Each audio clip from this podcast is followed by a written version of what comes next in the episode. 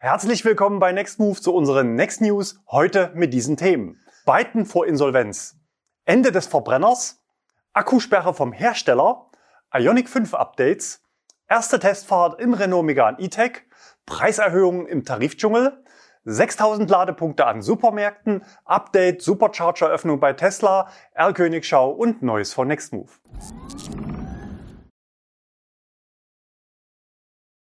Byton vor Insolvenz. Bereits Anfang des Jahres war die deutsche Byton-Tochter, die Byton GmbH mit Sitz in München, in die Insolvenz gegangen. Zuvor schon konnten die Mitarbeiter und einige Lieferanten nicht mehr bezahlt werden. Auch damals schon sah es für Byton finanziell nicht gut aus, aber man setzte noch viele Hoffnungen in die Zusammenarbeit mit dem Apple-Zulieferer Foxconn. Die geplante Serienproduktion des SUV-Modells M-Byte wurde mehrmals verschoben, war aber zuletzt noch für 2022 angestrebt. Aber daraus wird wahrscheinlich nichts mehr. Die geplante Kooperation mit Foxconn wurde auf Eis gelegt und auch weitere Investoren haben sich zurückgezogen. Byton scheint daher aktuell zahlungsunfähig zu sein.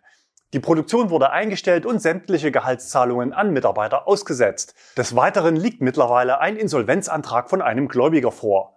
Dass Biden die Krise überwinden kann, gilt eher als unwahrscheinlich. Es bräuchte neue Investitionen von vielen Millionen, um das Unternehmen wieder marktfähig zu machen.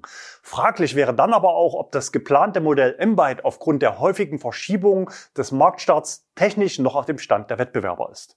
Ende des Verbrenners gefordert. Seit dem 31. Oktober findet in Glasgow die 26. UN-Klimakonferenz statt.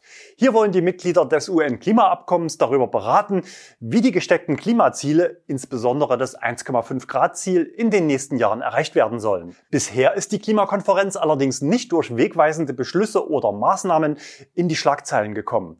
Viele Kritiker befürchten, dass wohl mehr um den heißen Brei herum geredet wird, als dass aktiv Klimaschutz betrieben wird.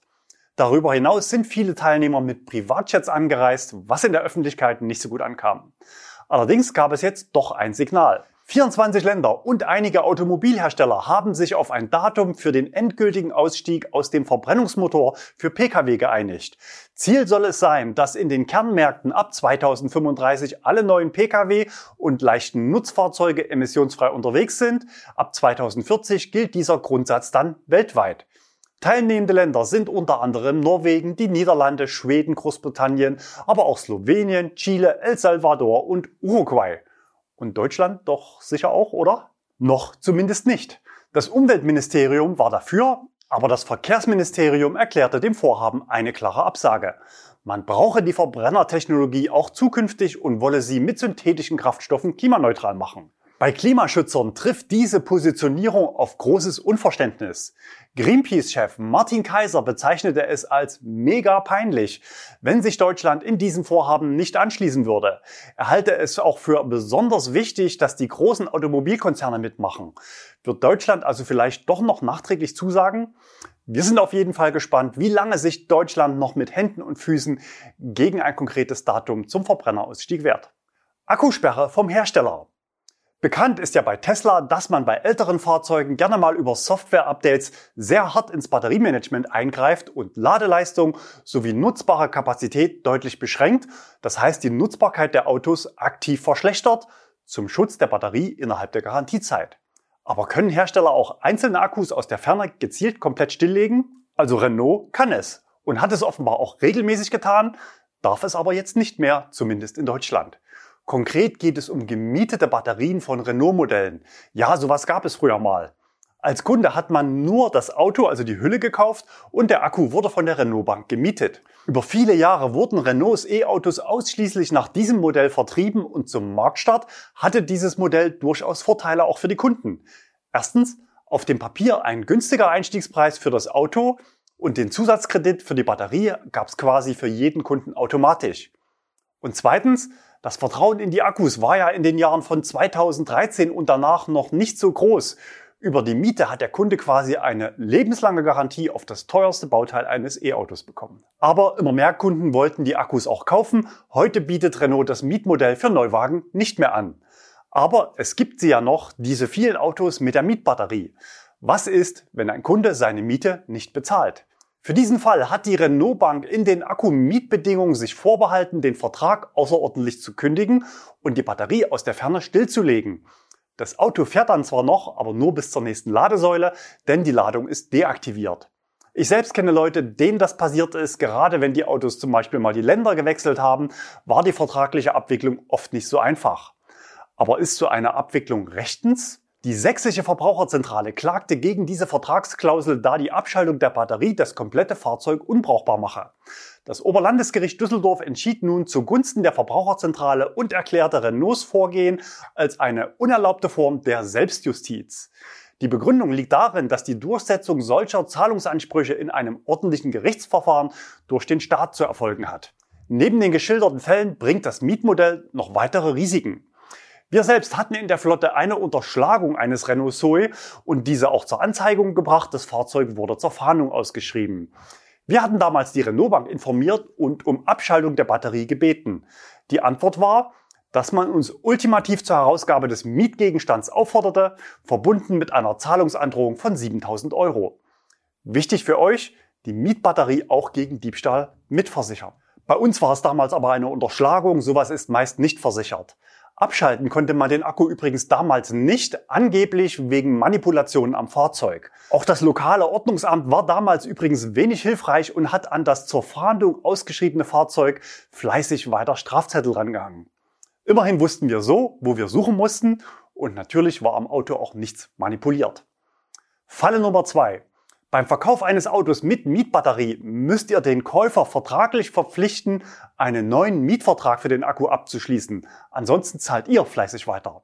Einer unserer Zuschauer hatte seine gebrauchte Zoe beim Kauf eines Neuwagens bei einem großen Hersteller mit Direktvertrieb über einen Standardkaufvertrag in Zahlung gegeben.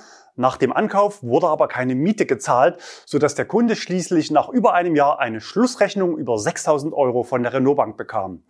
Der Streitfall läuft noch, daher ohne Namensnennung. Falle Nummer drei: Unfall mit wirtschaftlichem Totalschaden.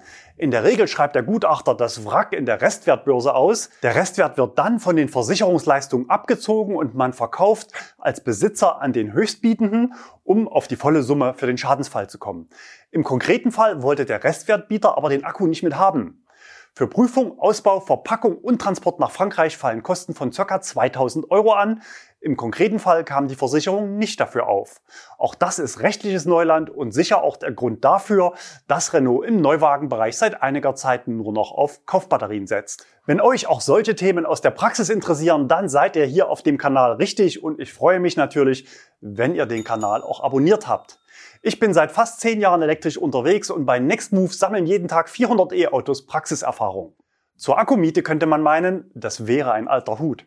Aber diese Autos sind sehr spannend für Gebrauchtwagenkäufer, da sie oft schon unter 10.000 Euro angeboten werden. Auch bei uns kommt zum Jahreswechsel eines unserer Gründungsfahrzeuge von 2016 aus der Langzeitmiete zurück. Das Auto wurde nicht ganz zufällig genau an dem Tag gekauft, als damals die Kanzlerin die E-Auto-Prämie verkündete. Der Mieter war lange Jahre das Ordnungsamt einer Kommune aus dem Leipziger Umland. Kaufpreis im Januar 6000 Euro. Zuzüglich Batteriemiete versteht sich. Seit einiger Zeit gibt es auch die Möglichkeit, den Akku freiwillig und nachträglich aus einem laufenden Mietvertrag herauszukaufen. Habt ihr schon mal Probleme mit Mietakkus gehabt? Dann schreibt uns doch in die Kommentare. Ionic 5 Updates. Letzte Woche hatten wir über eine mögliche umfangreiche Modellpflege des Ionic 5 berichtet. Basis waren koreanische Medien, die in der Regel gut informiert sind. Berichtet wurde unter anderem über eine anstehende Vergrößerung des Akkus. In den USA kommt das Modelljahr 2022 demnächst mit dem großen Akku von 77 Kilowattstunden. Für Europa wird es wohl bei den aktuellen 72,6 Kilowattstunden bleiben. Aber beim Thema Software-Updates besteht offenbar schon jetzt Handlungsbedarf. Ich habe diese Woche mal wieder online mein Auto bei Hyundai geprüft und habe gleich drei Treffer gelandet. Bisher war es bei den Koreanern allgemein eher so, dass einmal im Jahr im Zuge einer Durchsicht Updates aufgespielt wurden. Für mich gibt es jetzt schon nach wenigen Monaten neue Software für den Antrieb, Motor Control Unit aktualisieren, die komplette Fahrassistenz, Spurhalteassistent, Fahrerassistenzsystem und elektronische Lenkhilfe und den Akku, konkret das Batteriemanagementsystem. Man kann davon ausgehen, dass Hyundai solche tiefgreifenden Updates nicht mit wenigen Wochen Vorlauf in den Markt bringt, also schon länger Nachbesserungsbedarf erkannt hat. Und aktuell ist natürlich auch noch ein Werkstattbesuch für solche Updates erforderlich. Das kommende Modelljahr könnte hier Verbesserungen bieten, so zumindest die Berichte aus koreanischen Medien. Termin für mein Auto ist angefragt. Ich bin gespannt, ob ich hinterher als Nutzer auch tatsächlich was merke. Wir haben natürlich Mittel, noch etwas genauer hinzuschauen und werden das auch tun. Erste Testfahrt im Renault Megane E-Tech. Am Dienstag startete das Video hier auf unserem Kanal und eure Kommentare waren, naja, sagen wir mal, eher durchwachsen. Kritikpunkt 1, der Moderator. Thomas Geiger ist Autotester und Journalist der alten Schule. Das merkt man natürlich hier und da. Der Hauptunterschied zwischen ihm und mir ist aber, er war eingeladen und ich nicht. Kritikpunkt 2, gekaufter Bericht aller Autobild. Hier kann ich Entwarnung geben, unsere gelegentliche Kooperation mit Thomas Geiger basiert auf Gegenseitigkeit und nicht auf Geld. Kritikpunkt 3, zu wenig Inhalte. Das stimmt teilweise, aber man muss natürlich auch die Hintergründe kennen. Bei so frühen internationalen Pressefahrveranstaltungen gewähren die Hersteller meist nur relativ kurze Einblicke. Das Auto soll natürlich möglichst gut abschneiden. Die Tester sollen sich also möglichst um Look and Feel kümmern und nicht so sehr an die Tiefe gehen. Verbrauch, Laden und Langstreckentauglichkeit lassen sich in ein bis zwei Stunden nicht testen. Abgesehen davon, dass wir diesmal nicht geladen waren, schauen wir natürlich immer sehr genau vorab auf den Zeitplan, wie mutig der Hersteller ist und wie viel Fahrzeiten man mit dem Auto bekommt, um es ausgiebig zu testen in möglichst vielen Fahrsituationen und ein umfangreiches Video zu produzieren. Wir haben aber bereits auch die Erfahrung gemacht, dass viele Hersteller dem Medium YouTube inzwischen mehr Zeit einräumen. Als schreibender Journalist kann ich alles auf mich wirken lassen, im Nachgang nochmal recherchieren und hinterher alles zusammenfassen. Für YouTube berichtet man quasi live aufgezeichnet. Im konkreten Fall ist es aber das erste deutschsprachige Fahrvideo mit dem Auto auf YouTube. Noch dazu hat Thomas Geiger das Talent, die ersten Eindrücke in wenigen Minuten auf den Punkt zu bringen, was ihm beim Megane E-Tech aus meiner Sicht sehr gut gelungen ist. Manche schrieben dazu in den Kommentaren von auswendig gelernten Texten. Das wohl weniger, da spricht wohl eher die Erfahrung. Und natürlich spart er auch nicht an Kritik und spricht an, was ihm nicht gefällt. Kritikpunkt 4, das Auto. Wir titeln Renault zurück an der Spitze und das ist durchaus ernst gemeint. Schauen wir nur wenige Monate zurück ins Jahr 2020, Renault Zoe auf Platz 1 und in Deutschland so viele Autos zugelassen wie Platz 2 und 3 zusammen und damals eben auch doppelt so viele wie Tesla Model 3. Und jetzt kommt nach fast zehn Jahren die erste richtige Elektroplattform und der Konfigurator zeigt klar, dass das Auto zwei Zielgruppen ansprechen soll. Den kleinen Akku gibt es nämlich nicht mit CCS und damit taugt das Auto nur zum Zweitwagen. Zumindest ist es beim Konfigurator aktuell so gelistet. Mal sehen, ob es so bleibt. Der große Akku kommt serienmäßig in Kombination mit einem CCS-Anschluss und das Auto bietet eine Routenplanung von Google, also mit Berücksichtigung des Höhenprofils auf der Strecke und intelligenter Vorklimatisierung des Akkus. Beides werden wir bei Hyundai, Kia und VW dieses Jahr wohl nicht mehr sehen. Die Vielfalt der Optionen lässt vermuten, dass der Konfigurator preislich sehr stark in die Breite geht und auch Kunden anspricht, die viel und längere Strecken fahren müssen. Auch wenn der Einstiegspreis noch nicht bekannt ist, wir sind uns sicher, dieses Auto wird zahlreiche Käufer finden. Und Listenpreise sind bei vielen Herstellern nur bedrucktes Papier und die Verkaufszahlen werden über Rabatte und Leasingraten gesteuert. Renault ist nun mal kein Nischenanbieter. In 7 Minuten 40 könnt ihr die ersten Eindrücke mitnehmen. Schaut euch das Video im Anschluss gerne noch an. Preiserhöhung im Tarifdschungel. Die Energiepreise steigen und das schlägt jetzt offenbar auch an der Ladesäule durch. Fastnet hat diese Woche die Preise für schnelles Laden in seinem Netzwerk erhöht. Für den Ad-Hoc-Tarif ging es gestern um 10 Cent nach oben, von 59 auf 69 Cent pro Kilowattstunde.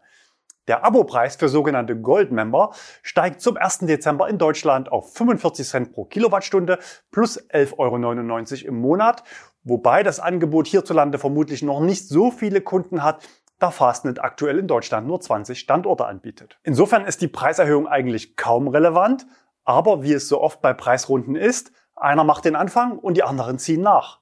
Schauen wir auf die großen Player in Deutschland. Ionity ist ja preislich beim Ad-Hoc-Tarif schon ganz oben, Dort sollte vermutlich weniger passieren. Und bei den herstellergebundenen Abo-Tarifen ist Ionity selbst in der Abo-Falle und kann nicht erhöhen, zumindest nicht am Endkunden. So zumindest meine Stichprobe im Kleingedruckten der Angebote. Schauen wir noch auf NBW. Dort ist man gerade dabei, Ionity beim Ausbau des Ladenetzes rechts und links zu überholen. Hunderte Gewerbegebiete und Einkaufszentren in Deutschland werden gerade mit Schnellladern ausgestattet. Aktuell ist man mit 650 Standorten führend. Und nahezu jede Woche flattert eine Pressemeldung zu neuen Ladeparks mit 8 bis 20 Stationen, teilweise auch noch mehr, an Deutschlands Autobahnen in mein Postfach. Diese Woche wurde ein neuer Standort in Lauenau an der A2 mit 20 Stationen vermeldet. Aktuell befinden sich acht weitere große Schnellladeparks bei NBW im Bau. Die letzte Preisrunde gab es bei NBW Ende Mai. Damals hatte man betont, dass man eine Konstanz und Verlässlichkeit beim Preisniveau anstrebt. Aber jetzt dreht sich der Wind, also habe ich mal nachgefragt. Die Antwort. Wir planen keine Preisänderung bei NBW Mobility Plus. Entsprechend haben die Änderungen bei Fastnet keine Auswirkung auf unsere Kundinnen. Das heißt, Natürlich kann ich mit dem NBW-Angebot Mobility Plus nicht nur an NBW-Ladesäulen laden, sondern auch bei Fastnet. Und dort zahle ich über das Angebot von NBW auch ohne Grundgebühr nur 55 Cent pro Kilowattstunde und damit deutlich weniger als bei Direktzahlung bei Fastnet mit 69 Cent. 6000 Ladepunkte an Supermärkten. Wer zu Hause oder am Arbeitsplatz gesichert laden kann, für den macht der Umstieg aufs Elektroauto extrem viel Sinn. Wer allerdings ausschließlich auf öffentliche Ladesäulen angewiesen ist, sollte sich den Umstieg vorab gut überlegen. Für viele passt es bereits seit Jahren, für die allermeisten aber eben noch nicht. Für den flächendeckenden Durchbruch bei Autofahrern ohne eigenen Stellplatz ist es wichtig, dass man regelmäßig im Alltag nachladen kann. Dabei muss man das Auto ja gar nicht immer voll machen. An einem Schnelllader kann man in 20 bis 30 Minuten genügend laden, um für den Rest der Woche nicht nochmal ans Laden denken zu müssen. So wird der Akku nie leer und man kommt im Alltag nie in die Situation, unbedingt jetzt laden zu müssen. Das Laden beim Einkaufen ist natürlich eine dieser perfekten Gelegenheiten für einen Powerboost. Viele E-Mobilisten gehen gezielt dort einkaufen, wo es Strom gibt, zumal das Laden derzeit an vielen Supermärkten noch kostenlos ist. Ketten wie Kaufland, Lidl, Aldi Süd, aber auch Ikea bieten bereits Lademöglichkeiten, oft im Bereich von 20 bis 50 kW Leistung. Auch Rewe und Penny betreiben bereits 100 Ladestationen an ihren Filialen. In den nächsten drei Jahren soll das Angebot dort drastisch ausgeweitet werden.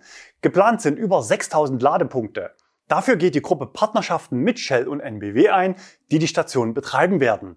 Es wird einen Mix aus normalen und schnellen Ladestationen geben. Mit dabei sind aber auch HPC-Lader mit bis zu 360 kW Ladeleistung. Und zwar nicht nur einer am Standort, sondern bis zu sechs.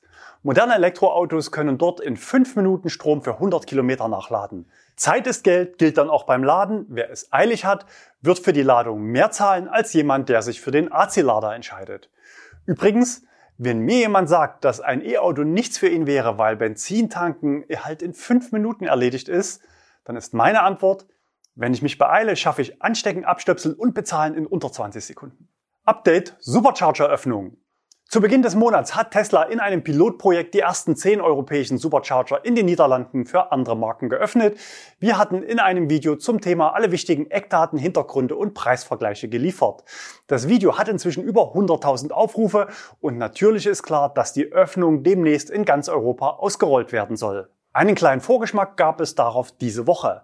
Den erforderlichen Button in der Tesla-App gibt's jetzt auch für Kunden in Deutschland. Zum Start waren ja nur Kunden aus den Niederlanden zur Teilnahme berechtigt. Ein kleines Detail ist mir noch aufgefallen, vermutlich nicht ganz neu, aber für mich war die Info neu, nämlich, dass sich bei Vollbelegung eines Superchargers die Blockiergebühr verdoppelt. Also einmal schön essen gehen und das Auto draußen vollgeladen nicht wegparken, macht dann 120 Euro pro Stunde. Mit dieser Maßnahme geht es nur darum, die Kundenzufriedenheit zu steigern und nicht um Erzielen eines finanziellen Gewinns. Richtig so finden wir zumindest und empfehlen es für ultraschnelle Ladesäulen auch anderen Betreibern zur Nachahmung. Natürlich muss der Ladevorgang dann auch sauber durchlaufen und darf nicht wegen technischer Schwierigkeiten zwischendurch abbrechen. Herr Königschau.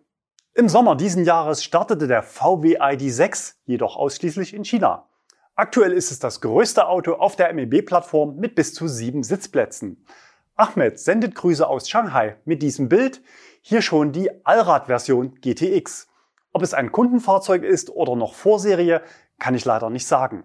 Getestet wird natürlich auch in Deutschland. Vermutlich hat das Auto aber keinen CCS-Anschluss und so stand er in Hohenwarsleben nicht bei einem der vier Betreiber von Ladesäulen vor Ort, sondern einfach nur so vorm Fastfood-Restaurant. Danke für die Bilder an Stefan. Sein Kommentar ist aber schon ein Monster. Weiter geht es mit diesem Auto erwischt von Matthias am Rastplatz Lehrtersee an der Autobahn A2. Kennzeichen GG, die starke Verhüllung und die Seitenlinie deuten auf ein weiteres Elektroauto aus dem Hause Genesis, vermutlich der GV70 Electric. Damit ist das schon das dritte Modell des Herstellers hier in der R-Königschau aus den Testfahrten in Deutschland. Zu kaufen gibt's aber noch keins. Wir vermuten natürlich auch hier das 800 Volt System von Hyundai mit an Bord.